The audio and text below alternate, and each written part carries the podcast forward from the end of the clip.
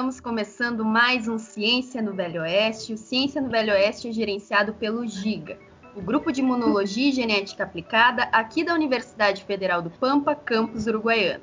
Eu sou a Pamela, acadêmica do curso de farmácia, apaixonada por muitas coisas, mas principalmente pela ciência, por novas descobertas e por esse projeto, onde eu sempre aprendo algo novo. Hoje está comigo a Fabi. Oi, gente, aqui é a Fábio, professora do curso de farmácia, dos cursos de enfermagem e fisioterapia, apaixonada por tubarões e eu sigo a filosofia deles. Primeiro eu mordo para depois saber se era de comer. O Michel. Olá pessoal, aqui é o Michel, professor de imunologia e genética, e é um prazer estar aqui com vocês novamente. A Bibiana. Oi, pessoal, aqui é a Bibiana, acadêmica do curso de farmácia. Oi, pessoal, aqui é o Daniel, acadêmico do curso de farmácia, e é um prazer estar participando do programa mais uma vez. E o Guto. E buenas, gurizada. Aqui é o Guto, escritor, é, professor de inglês, e só tenho para dizer para vocês que tu, tu, tu, tu, tu, tu, tubarão.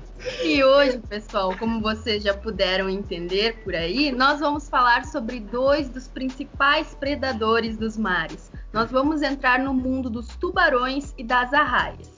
E quem vai nos guiar no nosso passeio pelo mundo dos tubarões e arraias é a Luísa Chelotti, bióloga e atualmente é mestranda no programa de pós-graduação em zoologia da Unesp. Lu, seja muito bem-vinda, é um prazer tê-la aqui com a gente. Olá, gente, muito obrigada pelo convite. Fico muito feliz em poder falar desses animais. Vou me apresentar bem rapidinho, então. Eu me chamo Luísa Quelotti, eu sou bióloga, formada na Universidade Federal de Santa Maria. E atualmente, agora então, eu faço parte da, do Laboratório de Pesquisa de Tubarões e Raias, na Unesp, sob a orientação do professor Otto Gadic. Luísa, que legal você estar aqui com a gente, mas vamos começar com uma pergunta bem simples, então, para a gente situar todos os nossos ouvintes. Aonde surgiram esses animais? Eles ainda são os mesmos? Eles evoluíram? Eles mudaram ao longo do tempo? Fala um pouquinho para a gente sobre, fala um pouquinho disso para a gente. Então, esses animais, eles surgiram há mais ou menos 420 milhões de anos atrás. Para a gente ter uma pequena noção do quanto tempo isso faz, eles sobreviveram às cinco grandes extinções que aconteceram no nosso mundo. Eles também estão aqui nesse mundo antes mesmo das árvores surgirem. A história de vida evolutiva desses animais ela é muito, de muito sucesso. Né? Uh, eles não são mais os mesmos que existem. Os tubarões que estão nos oceanos hoje não são mais os mesmos que existiram há 420 milhões de anos atrás em toda essa história. Eles tiveram já três grandes gerações de tubarões. Esses tubarões, obviamente, eles vão mutando e com a, com a pressão evolutiva que eles sofrem, eles vão mudando formas, uh, mandíbula, nadadeiras. Então, os tubarões que a gente tem hoje, eles fazem parte da terceira geração de tubarões. Não é a fênix que renasce das cinzas, é o tubarão. É quase isso mesmo, juro. Tá, mas, mas aquela, aquela pergunta que eu te fiz fora do ar tá valendo. É, ele foi há 420 milhões de, de anos atrás. Numa quinta-feira ou não? Não, foi numa segunda-feira às segunda 20 horas. Ah, há 420 bom. milhões de anos atrás. Muito bem, muito bem. Mas, Luísa, se a gente for pensar, né? É, é, uma, é, é uma espécie que tem uma capacidade adaptativa gigantesca, né? Para a gente imaginar que ele está a, a todo esse tempo conseguindo se manter mesmo com mutações, mesmo com três gerações, como você falou, mas ele continuar vivo todo esse tempo, tem que ter uma capacidade adaptativa muito grande. Com certeza, uma capacidade adaptativa, uma resiliência, uma, um sucesso tanto em predação, quanto alimentação, quanto nicho. Então eles realmente são animais muito, muito maravilhosos. Não, a gente só. Eu, isso é até curioso mesmo. Eu não sei se, se tu deve saber ou se alguém da equipe aqui sabe me dizer. Mas tem algum outro animal que, que esteja aí há tanto tempo assim também? Pela pequena ideia que eu tenho em relação aos outros vertebrados, na minha carreira eu só, eu só vejo os tubarões e raias mesmo. Eu acredito que tenha sim, é que a evolução ela vai acontecendo, né? Então, enquanto, enquanto tá ramificando, por exemplo, elasmo brancos, tubarões e raias, pode também concomitantemente estar uh, ramificando mamíferos, peixes ósseos, também peixes ósseos datam de muito tempo. Então, eu acho que tem alguns sim, tem- temos as lampreias, os animais que também na, na escala de evolução estão um pouco antes dos tubarões, mas assim, em número de muitas espécies e tal, eu acredito que tubarões estão aí sendo realmente os vertebrados. O- Eu, eu tinha certeza que tu ia falar no José Sarney nesse momento. Eu ia falar que tu tava aí, mas fiquei na minha. Depois a gente pergunta pro Guto, que deve lembrar bem como é que era. Tá, e uma coisa que eu queria te perguntar também. ah, tubarões e arraias são peixes? Sim, eles são peixes, eles fazem parte, eles são na verdade peixes cartilaginosos. Eles fazem parte da classe Chondrites. Dentro dessa classe Chondrites a gente vai ter tubarões, raias e quimeras. Eles compartilham da, eles compartilham a característica que é ter o, o esqueleto principalmente feito por cartilagem e tem uma deposição de cálcio em alguns, algumas partes, por exemplo, os dentes. Tá, Luísa, mas me diz uma coisa então, tu veio hoje para falar sobre tubarões e raias, né? É, tu falou que eles têm algumas semelhanças, mas eles chegam a ter algum parentesco ou coisa assim, ou eles realmente são animais muito diferentes um do outro? Sim, eles têm parentesco sim. Eles fazem parte da mesma subclasse. Tubarões e raias, eles são, são chamados de elasmobrancos. Elasmobrancos é uma subclasse dentro dos condrites. Eles compartilham muitas características, tanto embriológicas quanto morfológicas. A gente acha que eles não são, eles não compartilham das mesmas características porque morfologicamente aos nossos olhos, eles são muito diferentes. Mas na verdade, as raias são tubarões achatados dorso-ventralmente, com a- as suas nadadeiras fundidas ao crânio e as fenas branquiais ficam na parte ah, do dorsal do corpo.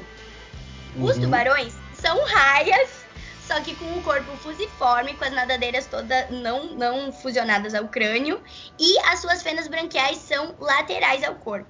Então, se Se tu tá aí com um rolo compressor em cima de um tubarão, ele vira uma raia. mais ou menos por aí. Assim. A, Ah, a linguagem não tá muito científica, mas, mas ludicamente tá ótimo. E a Cláudia Raia tá nesse grupo também ou não? tá, com certeza. Nossa senhora. Eu Tá, adoro quando o pessoal coloca. Eu, eu adoro quando o pessoal faz, faz palm face após uma pergunta minha, sabe? Que é praticamente em todas, né? Mas assim, ó, a gente tem, por exemplo, eu não sei se vocês já viram um, um cação-anjo, um tubarão-anjo.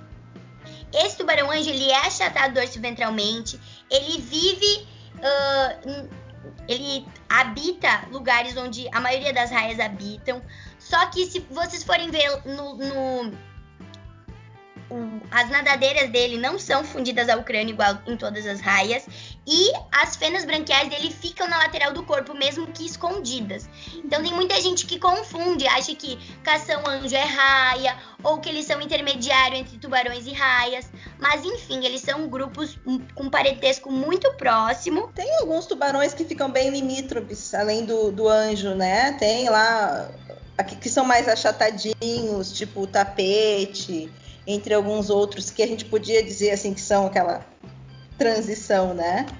Então, a gente tem que ter muito cuidado em falar em transição, porque acaba Uhum. parecendo que é um, um metade do umbi, metade Aham. raia, metade tubarão. Mas o, o mais que seria o mais com características assim seria os anjos mesmo. Uhum. esses tubarões tapete, eles são tubarões bem derivados assim, lá do Indo-Pacífico, todo diferentão, todo, né, que Desconstruído. muito. Então não dá, eles já são uma parte que é muito já distante da, da, da origem das raias. Agora só que eu tipo, fiquei imaginando que a raia é um tubarão achatado. Mas raia não tem dente, né? Raia tem dente. Mas aonde? Tem aquela boca gigantesca, nunca vi um dente pendurado naquilo. Depende de quais, qual raia estamos falando. Mas se tu for ver uma raia viola, uma raia. que mais? Elas têm geralmente placas de dentes. Não são dentes afiados, assim, iguais os tubarões, mas são placas. Elas geralmente comem crustáceos, coisas ah, a quebrar. Então as placas dos dentes se chocam, assim, elas são muito fortes. E sim, temos raias com dentes, todas elas. É Na de verdade, os dentes são adaptados ao tipo de alimentação, né? Exatamente. Ótimo, mais um bicho pra gente ter medo de ser mordido agora. Não, da raia, se tu tiver com uma raia, é mais fácil tu ter medo de levar uma ferroada do que de uma dentada de raia. É, ferro... larvada de raia já via de perto e é feio. Eu ia perguntar sobre isso. Toda raia é venenosa? Não. Nem toda raia tem ferrão, tem veneno no ferrão. A gente, eu costumo falar que a gente tem, né, uma diversidade gigantesca de raias, 700 raias que a gente tem no mundo. E um só grupo, que a gente, uma, uma só ordem, na verdade, que a gente chama as milhobatiformes, são as raias que possuem ferrão na parte posterior do corpo. Geralmente aquelas que têm o, o rabo em forma de chicote também. E é única e exclusivamente uma adaptação para se defender. A raia não vai ficar caçando com o ferrão, não vai ficar brincando com o ferrão. Ela é defesa, é uma defesa. Se vem um predador muito grande, ela pode soltar o ferrão. Se vem um humano e pisa nela, ela pode soltar o ferrão. Então é só para proteção mesmo. Sabe que é, as raias, os tubarões, eles vivem bastante, né? As raias em torno de 18 anos e os tubarões 20, 30 anos. Uhum. Mas já encontraram, pesquisadores já encontraram um tubarão de 400 anos, né? É, o que, que faz eles serem tão duradouros? Tem relação com o fato deles não possuírem predadores? Então, o, o, exclusivamente o, o caso do tubarão da Groenlândia, que tem os seus 400 anos, é o, é o vertebrado mais longevo que existe vivo na Terra, né? Maior longevidade em vida. O tubarão da Groenlândia, ele é um tubarão de águas muito profundas, assim, a nível tipo 2 mil metros de profundidade, águas escuras, águas muito frias. Esse, esse tubarão exclusivamente tem um metabolismo muito lento, ele não caça muito, ele se alimenta geralmente de, coisa, de, de coisas que caem lá de cima. Então ele, assim, vive os 400 anos dele lá bem tranquilo. Mas o fato de todos, de todos os tubarões, agora falando num geral mesmo, o sucesso e o fato deles serem tão duradouros é, é por eles ocuparem a maioria dos nichos aquáticos. E é também por eles não terem tantos predadores, como por exemplo peixes ósseos de médio porte, vai. O que, que, acontece? Eles até têm predadores. A orca, a baleia orca, por exemplo, é um grande predador do tubarão branco. Mas o que acontece é que, como eles têm grande número de espécies ocupando a parte do fundo, a coluna d'água, o raso, o, o, longe da costa, o perto da costa. Aí tem os animais que se alimentam de camarões, os animais que se alimentam de peixe, os animais que se alimentam de lula. Como eles estão ocupando todos esses diversos nichos que tem, eles acabam tendo muito sucesso, além de ter diversos modos reprodutivos, diversos modos de nutrição do, do embrião. Então, é, todas essas características junto fazem com que ele tenha muito sucesso e, e seja muito duradouro nessa terra. Acho que nós somos o maior predador dos tubarões hoje em dia, né? Perfeita colocação, Fábio. Exatamente. Hoje em dia, a gente é o que está acabando a pesca, na verdade, e o consumo, né, desses desses diversos itens que se faz de, de, de tubarões e raias, cosméticos, mídia, pesca, tudo isso. É, a gente realmente é o, maior predador de tubarões, com certeza. Eu tenho uma paixão enorme por tubarões e sempre que a gente fala nesse assunto, eu já tive a oportunidade de conversar com a Lu sobre esse assunto. O cinema nos trouxe, construiu no nosso imaginário uma imagem do tubarão como aquele bicho assassino que pensa e pensa no mal, assim, que ele te olha e pensa, olha, carne nova, né? E, e, cada vez que o tubarão aparece no cinema, ele não aparece como um animal pacífico, tendo em vista, considerando o filme Tubarão, que foi que marcou a época e que, vão combinar, é bom demais, né? Para sua época, mas que, que, trouxe um legado ruim para para as espécies de tubarão, não foi só para o branco. O branco ficou super temido, mas todos os outros tubarões pagaram por isso, né? E só que a gente não pode dizer isso, né? Que, que o tubarão é assassino. Nem a baleia, a orca, coitadinha, é. Imagina o tubarão. Exatamente, é uma colocação muito boa, Fábio. A gente tem a mídia meio que jogando contra, né? Muitas pessoas têm um medo de tubarão, nunca nem viram um tubarão na vida, nem sabem que um tubarão pode ter 20 centímetros e ser adulto. então, realmente essa fama, essa mídia uh, em prol do medo aos tubarões, a gente acredita que é algo que dá uma prejudicada também. Porque em sua maioria não são, são tubarões pequenos, são tubarões de fundo. Então, talvez por uma ou duas espécies que possam atacar humanos, a gente todo o resto do grupo leva a fama, né? Eu assisto aqueles programas de sobrevivência de gente pelada com uma faquinha no meio do mato e cuidando da vida, assim. Eu e o Guto somos audiência daqueles programas, né? E, é, e, eu gosto de ver que depois do filme Tubarão, qualquer aparição de tubarão na mídia, o coitado é demonizado. Por que, que tu vê lá no Largados e Pelados, quando eles têm resgate eh, no mar, fulano e fulana, o casal pelado tem que enfrentar para o seu resgate uma praia cheia de tubarões. Aí eles pegam e põem a imagem de um tubarão. Um tubarão estava nadando de boa lá, comendo os peixinhos dele nos recifes, né? Não estava nem olhando para as perninhas das pessoas, que, na, aliás, não é o prato preferido dele, né? Acho que humano para tubarão é como miojo para quem queria um churrasco. Exatamente. Uh, entrando já nessa parte de, de, humanos não serem as presas naturais de tubarões, a gente já entra numa, numa temática que é o quê? O instinto é se alimentar. Animais em geral, não só tubarões e raias, todos os animais caçam, forrageiam e gastam energia para consumir um pouco mais de energia e continuar né, com as suas necessidades fisiológicas, crescer, se reproduzir e perpetuar a espécie. Então, o, o instinto assassino que a gente fala, na verdade não é assassino. É um instinto normal dos animais de se alimentar para continuar sobrevivendo, certo? Então, se você tá no mar, se você encontrar um tubarão, você não vai ser a presa natural dele. Se ele já tiver recém se alimentado de um golfinho, de, uma, de um lobo marinho, ele não vai nem ligar para você, ele não vai querer nem saber o que você é. Agora, pensando sobre a gente adentrar um habitat que é dos tubarões, a gente estar dentro do oceano, em profundidades maiores, longe da costa e, e onde já tem a recorrência desses animais, a gente está invadindo o ambiente deles.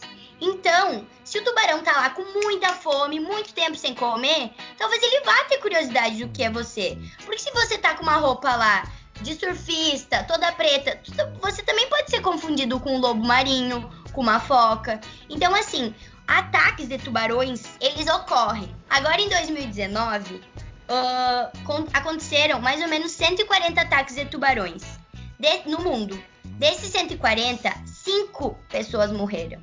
Então, assim, a gente, vendo dados mesmo, as pessoas morrem mais com ataque de hipopótamo ou com picadas de mosquitos infestadas de vírus do que de tubarões. Então, esses, esses são dados para a gente perceber que não é bem assim. O, os ataques de tubarões, eles não são para matar. Geralmente é uma, uma, mordida experimental e larga. Por isso, dos 140, apenas 5 mortes.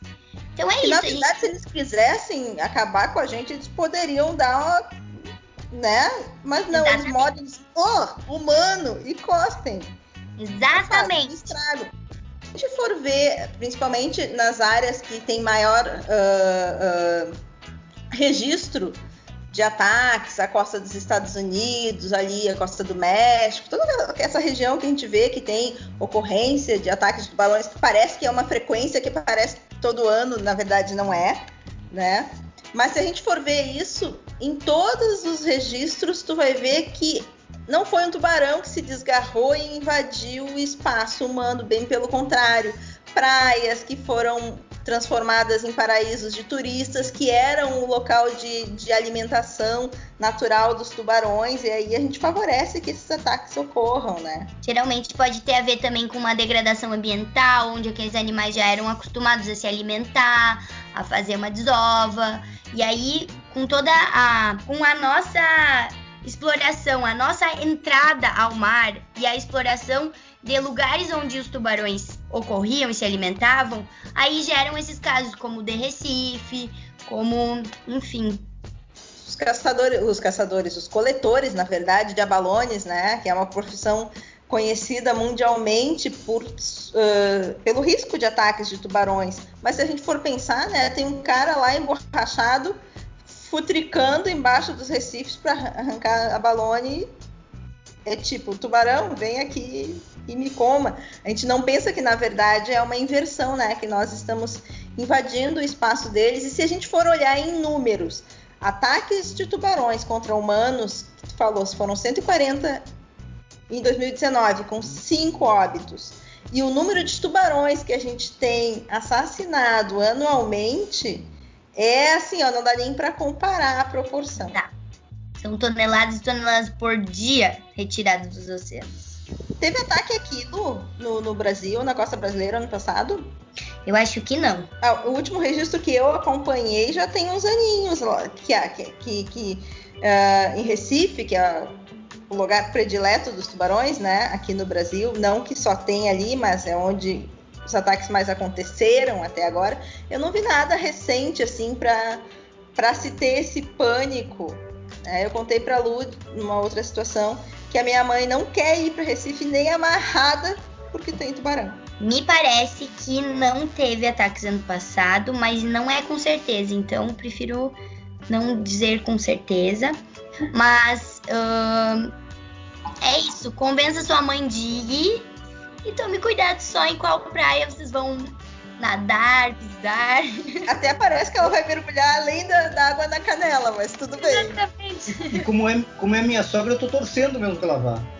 Inclusive, eu tô até para comprar um neoprene para ela. Vamos voltar lá pro começo que a gente tava perguntando, que na, na hora me fugiu a pergunta. É, tu falou que, que os, os tubarões e raias são peixes, né? Ambos, embora. Mas peixe não é um grupo monofilético, né? Poderia nos explicar melhor essa questão de, de, de, por que eles não são. Então, monofilético é quando tem a mesma origem, né? É quando a gente pensa na arvorezinha da vida, aquela, né?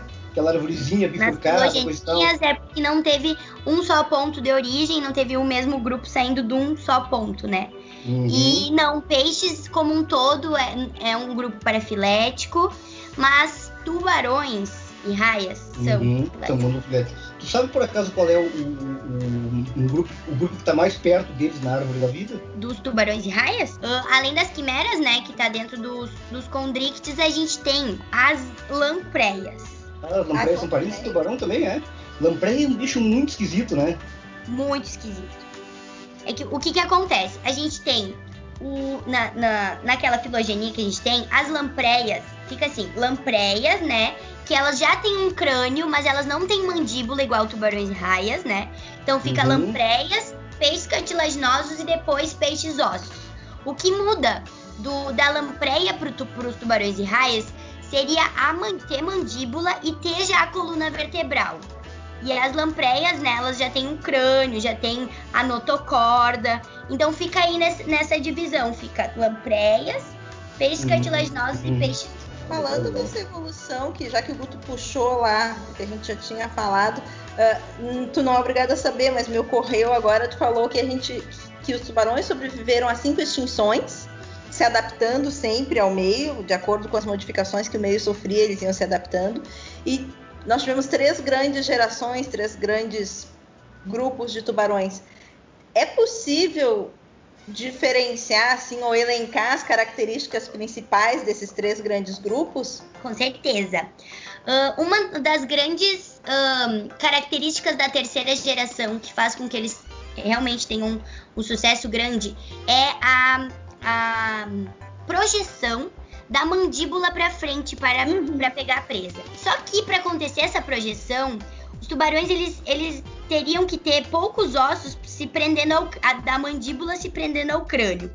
Então essa projeção, ela não acontecia nas duas primeiras gerações, porque eles tinham a mandíbula muito mais grudada ao crânio. Uhum. Essa é uma das características. Como vocês podem ver, alguns vídeos, não sei se vocês já viram, tem tubarões que quando eles vão pegar a presa, eles projetam bem certinho uhum. toda a mandíbula para frente, cata e puxa.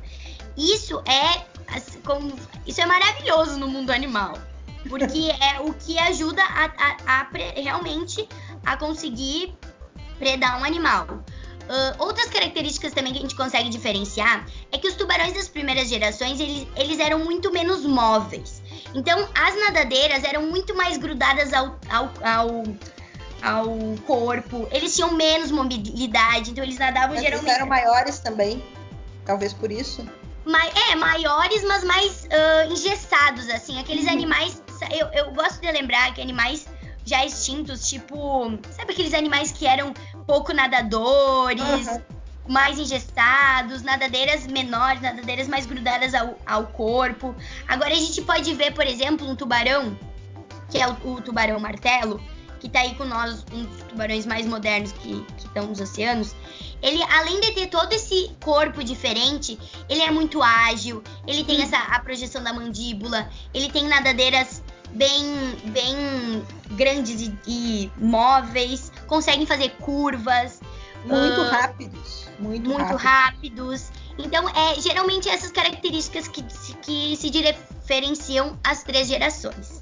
É, nesses nesses uh, tubarões de última geração, a gente consegue ver todas essas adaptações que permitiram realmente que eles aumentassem a velocidade, né? E ficassem muito mais eficientes na caça. Exatamente. Se a gente fala do branco, por exemplo, ele é o sucesso total, mas o martelo, por exemplo, com os olhos bem separados, ele tem um campo de visão vastíssimo, além de toda aquela sensibilidade sensorial que todos os tubarões têm. É, o martelo é um exemplo de sucesso, gosto muito dele também. Eu acho que não tem um tubarão que eu não goste. Ela, ela falou agora. O tubarão maco, que é o tubarão mais rápido que a gente tem Sim. no oceano.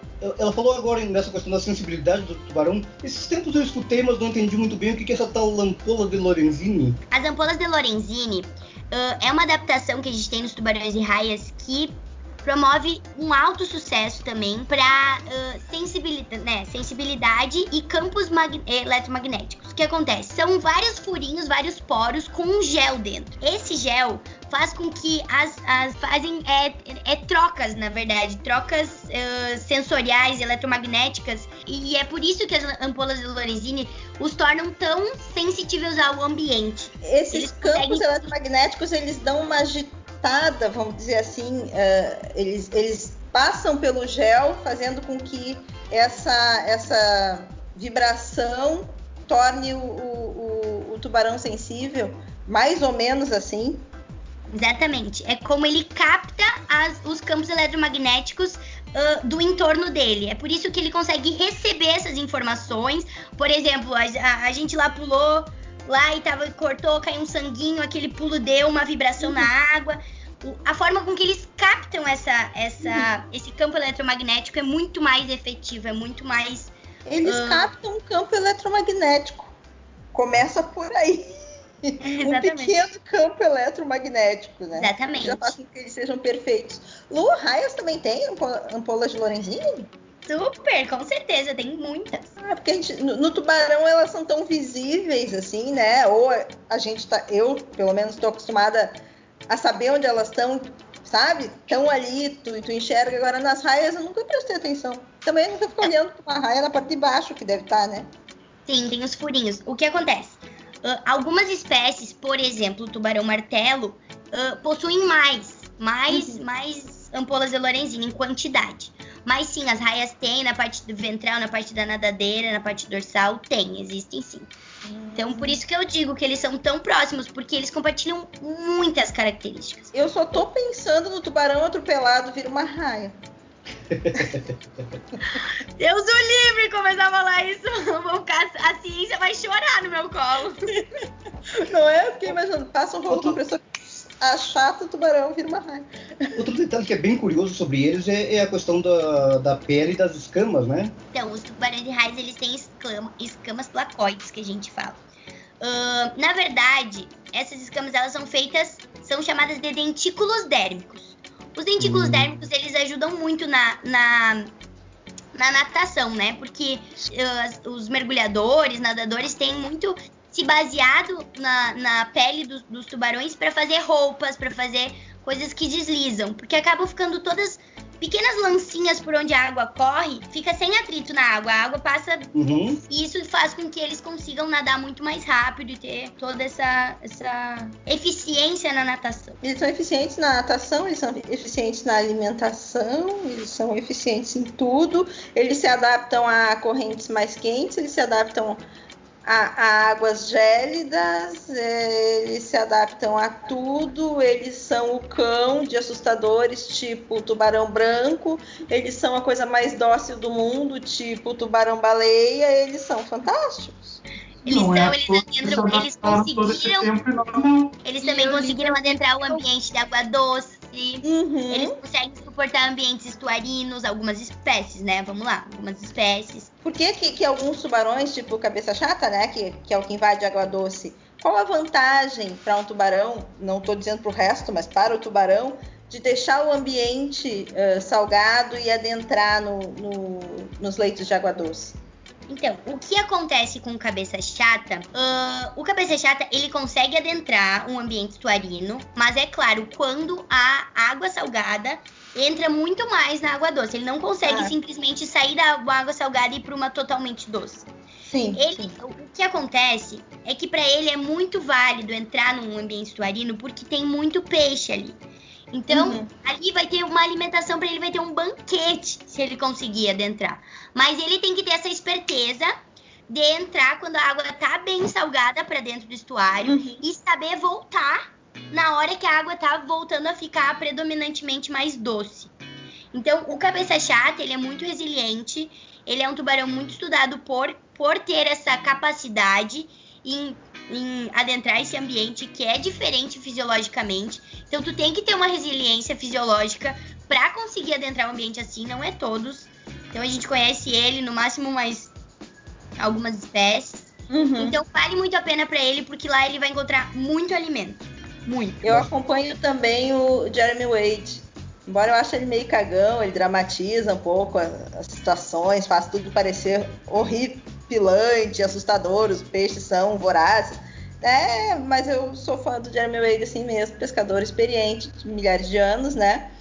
E, e tem muitas das histórias que ele investiga uh, de ataques de peixes em água doce, de que pessoas sumiram ou que foram mutiladas ou que que no fim se descobre que foram tubarões que adentraram realmente nessas regiões onde a maré invade uhum. né, a água doce, e que os cabeças chatas estão começando a fazer a festa. Mas é sempre assim, é atrás de peixe tem uma perna lá, por acaso. Uma, uma, outra dúvida que me surgiu aqui, a gente conhece, aqui, aqui no Rio Uruguai mesmo, que, né, para quem, quem ainda não conhece o nosso podcast, a gente está gravando aqui no Uruguai, no Rio Grande do Sul. Então, é, aqui no nosso Rio Uruguai tem espécies de arraia, né, de água doce, exclusivamente de água doce. Existe alguma espécie de tubarão que seja exclusiva de água doce ou não? Não, não. ainda não é conhecido. Exclusivamente água doce tubarão não. Uhum. Então a gente tem os, os, casos de cabeça chata que conseguem adentrar e das raias de água doce aí que são predominantes e que estão fazendo um boom de especiação agora e que cada vez está se encontrando mais espécies, essencialmente água doce de raias. Então realmente elas foram ali na água doce, encontraram o chuvago e estão aqui, ó, bum, estourando. Lu, a gente comentou antes sobre algumas características e eu acabei não perguntando, mas eu li que alguns tubarões são biofluorescentes. Saberia nos dizer como que acontece isso? Não sei te dizer assim os mecanismos, mas sim existe tubarões que têm alguns pontos de luminescência, né? Assim, fisiologicamente, não vou saber te dizer, mas existe sim. E, e nesse link eu já puxo que a diversidade morfológica, a diversidade de cores, a diversidade de formas de alimentação e a diversidade, enfim, de comportamento, de formato do corpo, de coloração, enfim, é gigantesca. A gente tem ali 1.250 espécies de condrites, 50 são quimeras, então sobra 1.200 para elasmobranquios. Então a gente tem assim todas as cores, todas as formas, todos os tipos, todos os amores, tudo que tem existe muito. Então, coisas até que a gente mesmo não conhece, né? Porque vocês sabem que a gente conhece mais da lua do que do fundo do mar, né? Então, esse, é, quando a gente para para analisar a biodiversidade dentro do grupo dos elasmobrânquios, ela é inimaginável, ela é impressionante mesmo. Lu, o Tá, eu queria saber é, se existe tubarão vegetariano, porque nos filmes, no Procurando Nemo, o Espanta Tubarões tem os tubarões vegetarianos, né? Queria saber se existe. Olha, e eu tenho uma resposta bem legal para te dar. Porque, assim, existe. Por exemplo, um, alguns exemplos do que a gente pode considerar tubarões vegetarianos. Os filtradores, que seriam o tubarão-baleia, o peregrino, não sei se a gente pode considerar assim essencialmente vegetarianos, mas pode considerar vegetarianos. Tô brincando. Assim, eles filtram, né? Então eles se alimentam essencialmente do zooplâncton. Geralmente pode vir ali a cair na, na, na filtragem que eles fazem, pode cair peixinhos, pequenos peixinhos, pequenos animais. Então eles não seriam encaixados como vegetarianos. Mas temos uma espécie, que é uma curiosidade bem quentinha do mundo científico, que é uma espécie de tubarão martelo que chama Esfirna tiburo. E no, numa, numa pesquisa recente, esse tubarão ele é considerado onívoro. Por quê? Porque numa, numa, numa pesquisa do conteúdo estomacal dele, viram que 62% do conteúdo estomacal era, era uh, constituído por erva marinha. Olha que legal! 62% da alimentação dessa espécie é constituída por erva marinha. Então a gente tem que ter, já nesse trato gastrointestinal, uh, uh, uma enzima que quebra uh, clorofila, né? Porque erva marinha também tem clorofila. Então ali a gente pode ter uma, uma espécie quase que vegetariana. Uma espécie zen que quer ser fitness, que mantém um equilíbrio é. no prato para não ingerir só proteína. Basicamente ele é muito saudável, ele se alimenta de peixes e, e salada. Nossa, viu? É por isso que eles são tão perfeitos. Tá fazendo a transição, daqui uns dias ele começa a fazer crossfit e falar para todo mundo as maravilhas. Aquela Deep Blue reapareceu, ela ainda é considerada viva? Aquela tubarão branco gigantona que tinha aparições em vários pontos porque ela era. Um tubarão branco já é um dos maiores tubarões que a gente tem, né? Se não o maior. O maior é o tubarão-baleia. Ainda. E ela teve algumas aparições ao longo, mas assim como eu não, não, nunca mais olhei, não sei se ela se ainda tem algum registro. Assim. Ela teria duas vezes o tamanho de um tubarão branco grande. E não vou saber te responder, Fábio. Não sei se ela reapareceu. Eu sei quem é, eu sei da história, mas não sei se teve Seria o máximo ver um bicho daquele. Eu, não, não. A, a, a, a eu, a gente tava no, no aquário de Chicago lá, eu fiquei louco de medo da gente ser deportado. Porque a Fabi tava dando cascudo nas criancinhas para poder chegar mais perto do tanque de tubarões. Elas estavam lá emporcalhando o vidro com a mão suja de, de doce, não estavam nem olhando para os tubarões, eu queria ver. Não estavam nem aí pros tubarões, né, Fábio? Tu tinha muito mais. Eu só, eu só, eu só dei um jeito de me aproximar do Vitor. É, não, olha, foi agressão direta, assim, contra aquelas pobres crianças. Guto comentou sobre várias espécies aí. E dessas espécies, o que, que pode ser encontrado aqui no nosso estado? Vou introduzir um pouquinho, porque o nosso estado ele possui várias características muito atrativas para se ter tubarões e raias por aqui. O que, que acontece? Bem na frente do Rio Grande do Sul, a gente tem um encontro de duas correntes. Que vem a, a corrente do Brasil, lá de cima com água quente, e a corrente das Malvinas com água gelada. Esse encontro uh, acontece uma alta produtividade, tanto de nutrientes quanto de pequenas presas. E o que acontece onde tem muitas pequenas presas e recursos pesqueiros? Há também predadores.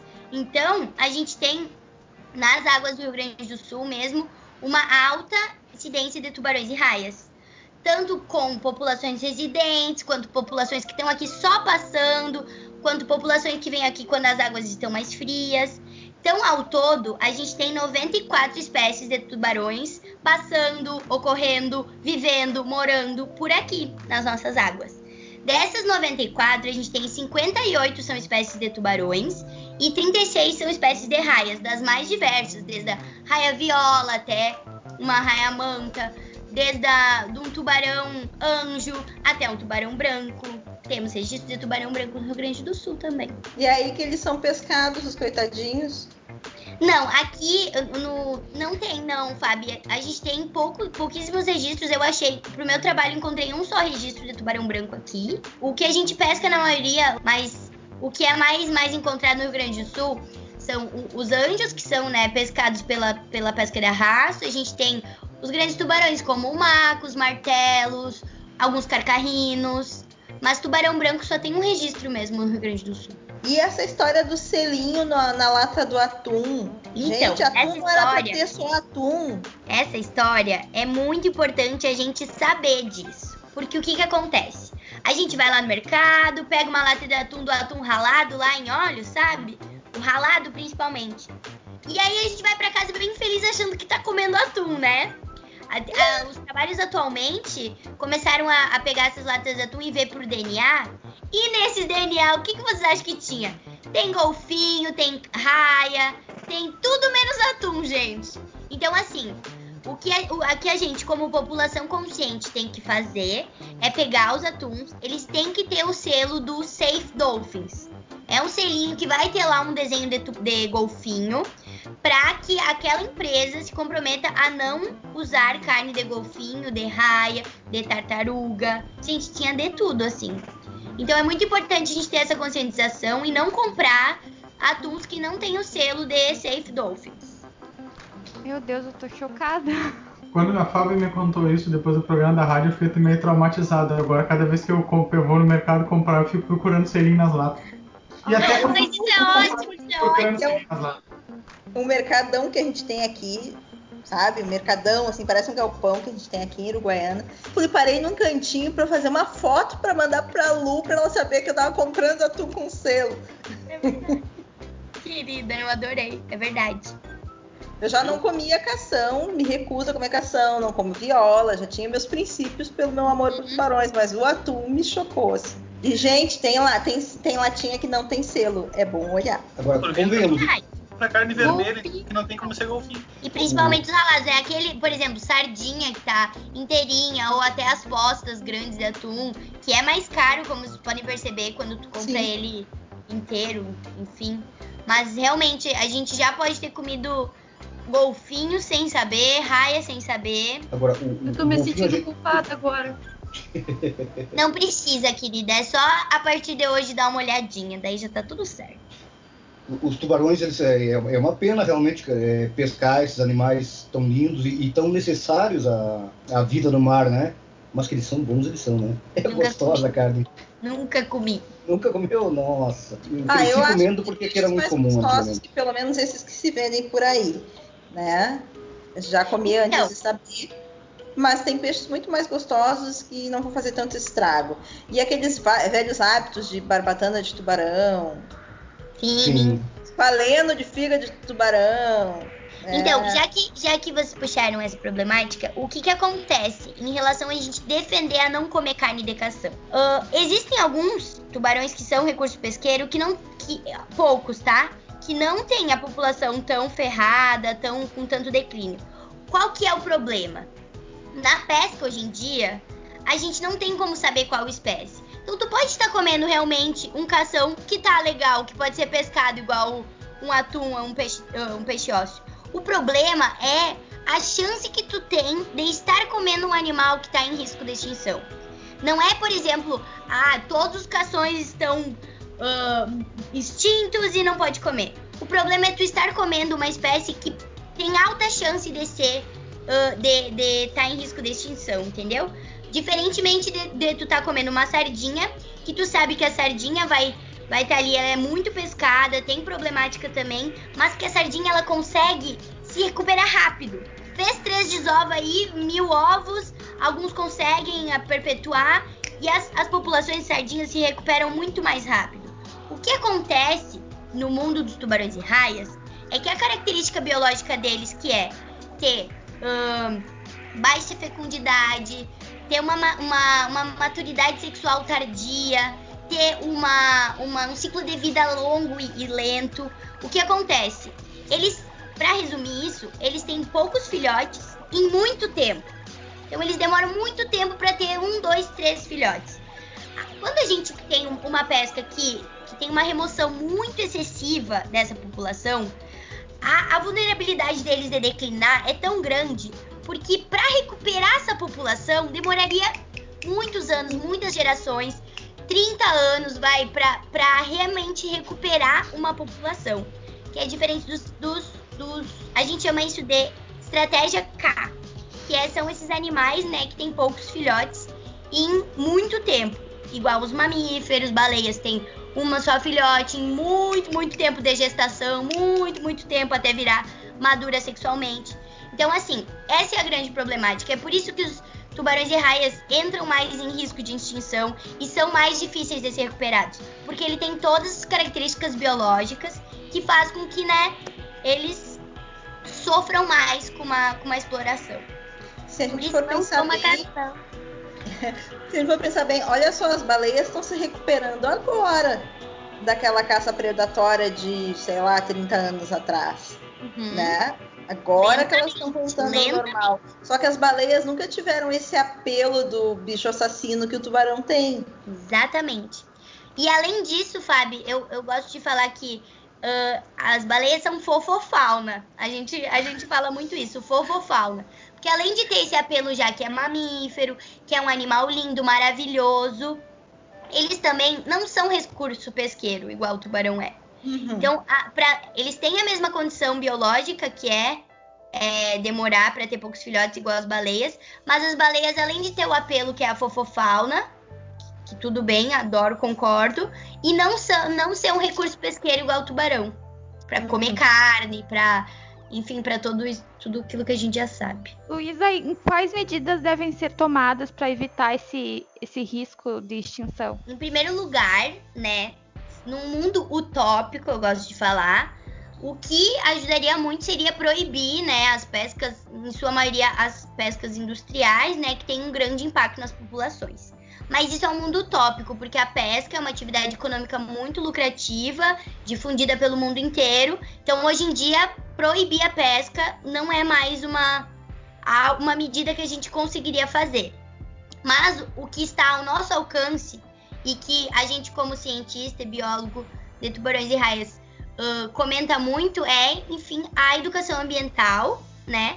É o que a gente está fazendo aqui nesse podcast, que é informar as pessoas, informar que comer cação você pode estar tá ajudando a extinguir uma espécie, é informar as latinhas de atum com selo, é informar, é passar essa informação de que são espécies que, como são predadores de topo, no momento que você retira muitos predadores de topo, você acaba com todo o equilíbrio do, do da teia ecológica. Então, se você está sendo conivente com a, essa exploração, você também está sendo conivente com talvez um desequilíbrio de todo um ecossistema, a saúde do, dos oceanos. Então, tudo isso está muito interligado. Uh, eu acho que um apelo importante é o humano ele sempre consegue, ele sempre quer proteger algo que, que cabe a si, né? Que, enfim, que faz referência a si. Mas a gente esquece de pensar que tirar os predadores de topo, pescar os tubarões, fazer com que eles entrem em extinção, também impactaria na gente. Impactaria nos outros teleócitos, que também entrariam numa cascata trófica, impactaria nos outros, uh, enfim, em todo o ecossistema do oceano, que também nos, nos favorece, também é bom pra gente ter isso saudável, ter isso equilibrado, então ter os oceanos como um aliado da gente. Então, assim, pescas sustentáveis, pescas artesanais uh, não tão. que não geram tanto impacto assim nas populações, tá tudo bem, porque a gente tem muito, muito tubarão. Antigamente tinha. Mas, por exemplo, uma informação é que nos últimos 30 anos, as populações de tubarões decaíram 90% por causa da pesca e, do, e da exploração. Então, eu acho que medidas mesmo é passar informação, é fazer educação ambiental, é não comer quando pode recusar, é não ser conivente com esse tipo de exploração. Lu, tá, agora que tu falou em tudo nessa consciência de, de não fomentar a exploração do bicho, uhum. tu acha que assistir Sharknado 1, 2, 3, 4, uh, Tubarão de Três Cabeças, Tubarão Zumbi, Avalanche de Tubarões, O Lago dos Tubarões e tantos outros é explorar o tubarão? Antes da Lu responder, eu vou me meter aqui e eu quero saber por que o preconceito com 5, 6 e 7 do Sharknado que tu citou só até o 4. É, porque senão não ia dar tempo de falar os outros. tá bom. Então, Fábio, eu acho que se as pessoas assistem isso gostando dos tubarões, eu acho que é ótimo. Eu acho que daí não é explorar se for um, um bichinho de brinquedo, uma representação. O problema é se vai lá, lá, lá no oceano e, enfim, ficar mergulhando lá, filmando e estressando os animais. Não que a gente tenha visto tudo isso, viu, Lu? É só porque a gente fez um apanhado na internet, né? Eu acho que tu viu, hein, Fábio? A, gente, a gente estudou pra pauta. A gente tá aqui, ó, conversando e Todos! Mais de uma vez, alguns. Pior. Tem ataque do tubarão de três cabeças, do quatro cabeças, do cinco cabeças, o tubarão fantasma, tubarões da areia. Uh, tubarão versus Colosso. Tóxico, o que mais? Oi? Tubarão versus Mega Colosso. Shark. Mega Shark É, eu vi Mega três Shark. vezes. Shark, tem o Sharktopus. Sabe, tu já, já assistiu Shark Water? Esse não, acho. Esse aí parece sim. meio normal, acho que eu não vi. Isso parece meio normal demais. É, não, esses aí não. não. É, ma- esse Shark Water tem no, no Prime Video. Ele é mais um, um documentário, mas é tipo bem legal de se assistir. Que é um cara que ele vai vendo como que dá a exploração. Ele descobre o finning no primeiro vídeo e no segundo ele vai vai indo viajar e vendo como que é bem triste. Eles Eu fazem umas apreensões de nadadeiras. Documentário sobre tubarões eu assisti quase todos. Então Shark Water, tu vai gostar. Depois me fala. Quase todos. Né? Mas não sei por que, da onde saiu. Sei lá, comecei a gostar de tubarões. Ponto. Eu acho ótimo, que é uma aliada nossa, uma aliada. é. Bom, pessoal, infelizmente a gente está chegando ao fim de mais um episódio. Eu quero agradecer a Luísa por ter aceito o nosso convite, por estar aqui esclarecendo tantas coisas sobre os tubarões, sobre as arraias. Para te ter noção, meu conhecimento desse assunto era zero. E quando eu vi a palavra tubarão, a primeira coisa que vinha na minha mente era a musiquinha do Baby Shark. Então saiba que tu acrescentou muito ao meu conhecimento hoje. Então, muito obrigada por ensinar um monte de coisa hoje. Foi um prazer tê-la aqui com a gente. Eu que agradeço o convite. Eu fico muito feliz em poder compartilhar um pouco, um pedacinho da ciência com vocês. Fico muito feliz em saber que acrescentei no seu conhecimento sobre tubarões e raias. E fico muito feliz com a oportunidade, né, de estar fazendo essa divulgação sobre esses animais que necessitam de um olhar um pouco mais amoroso, eu diria, da população para com. Foi um prazer, gente. Muito obrigada. Lu, muito obrigada por ter participado do nosso programa. Realmente foi uma conversa muito legal. Tu trouxe muitas informações que a maioria das pessoas desconhece, ajudou a quebrar aquele estigma do tubarão assassino e mostrou que eles são muito legais, muito adaptados, que são maravilhosos. E enfim, a gente te agradece por ter dividido isso conosco e a galera que nos acompanha tenho certeza que também adorou esse papo e eu continuo dizendo, seja como tubarão, primeiro morde, depois tu descobre se era tua. Luísa, obrigado pela tua presença, quero te agradecer pela tua participação. Eu aprendi muita coisa, acho que agora eu entendi por que que eu assisti todos os Sharknados, eu sempre torci pro Tubarão. Obrigadão, adorei a tua participação. Pessoal de casa, foi um prazer falar com vocês novamente e a gente se vê no próximo. É isso aí, gurizada. Olha, foi um prazer ter estado novamente aqui. Luísa, é fantástico te escutar o- o- é, falando pra, e perceber essa paixão que tu tem pelo assunto, né? Essa, essa empolgação que tu fica. Nossa, o pessoal de casa que tá só nos escutando não tá vendo ela aqui, mas nossa, ela se mexe, fala e gesticula. É, a gente realmente sente o, o coraçãozinho batendo assim quando, quando fala do assunto, né? É muito, muito legal ver alguém que trabalha com aquilo que ama e que tá fazendo um trabalho aí buscando preservar esses animais, buscando compreender melhor eles, né? E o pessoal de casa, um abração e até a próxima. Bom, eu também queria agradecer pela tua participação, foi, foi ótimo aprender um pouco mais sobre esse assunto, principalmente descobrir que a raia tem dentro, que eu achei que aqueles bichos eram banguela. Eu queria agradecer também a todos os meus colegas que estão aqui sempre com a gente, né? Essa alegria, essa simpatia, essas pessoas adoráveis. Ah, agradecer a Viviana, que é o primeiro programa que ela está participando com a gente, talvez o último se ela ficar traumatizada. E eu queria pedir um espacinho aqui pro Michel, que caso o pessoal tenha ficado interessado por essa ótima lista de filmes que a gente falou so- sobre tubarões e, e- ou alguns outros animais aquáticos, Praticamente documentários. é, qua- quase documentários, assim. Tem um canal do YouTube chamado Trecheira Violenta, que eles têm um, um vídeo ótimo sobre filmes de tubarão. Só botar lá, Trecheira Violenta, Tubarões, vai aparecer um filme sensacional. Aproveitem todos. Vai estar lá no link do post, ô, meu redator. Põe lá no. Pode deixar. A pe- pesquisa, pesquisa é só filme bom, assim. A maioria é tipo documentário mesmo, mas tem uns que é um pouco, um pouco mais ficção, assim, não, mas não, não muito. Tá? É mais. Abraço a todos e até a próxima semana. Obrigada, pessoal. Eu adorei participar do programa. Daniel, pode deixar que eu vou vou participar de muitos outros. Obrigada. Bom, pessoal, como a Nath não pôde estar com a gente hoje, eu volto a ser a mendiga de likes, né? Então não esquece de curtir a nossa página no Facebook, seguir nossa conta no Instagram. Se tiver sugestão, crítica, dúvida, manda pra gente. Por hoje é isso, pessoal. Até o próximo Ciência no Velho Oeste.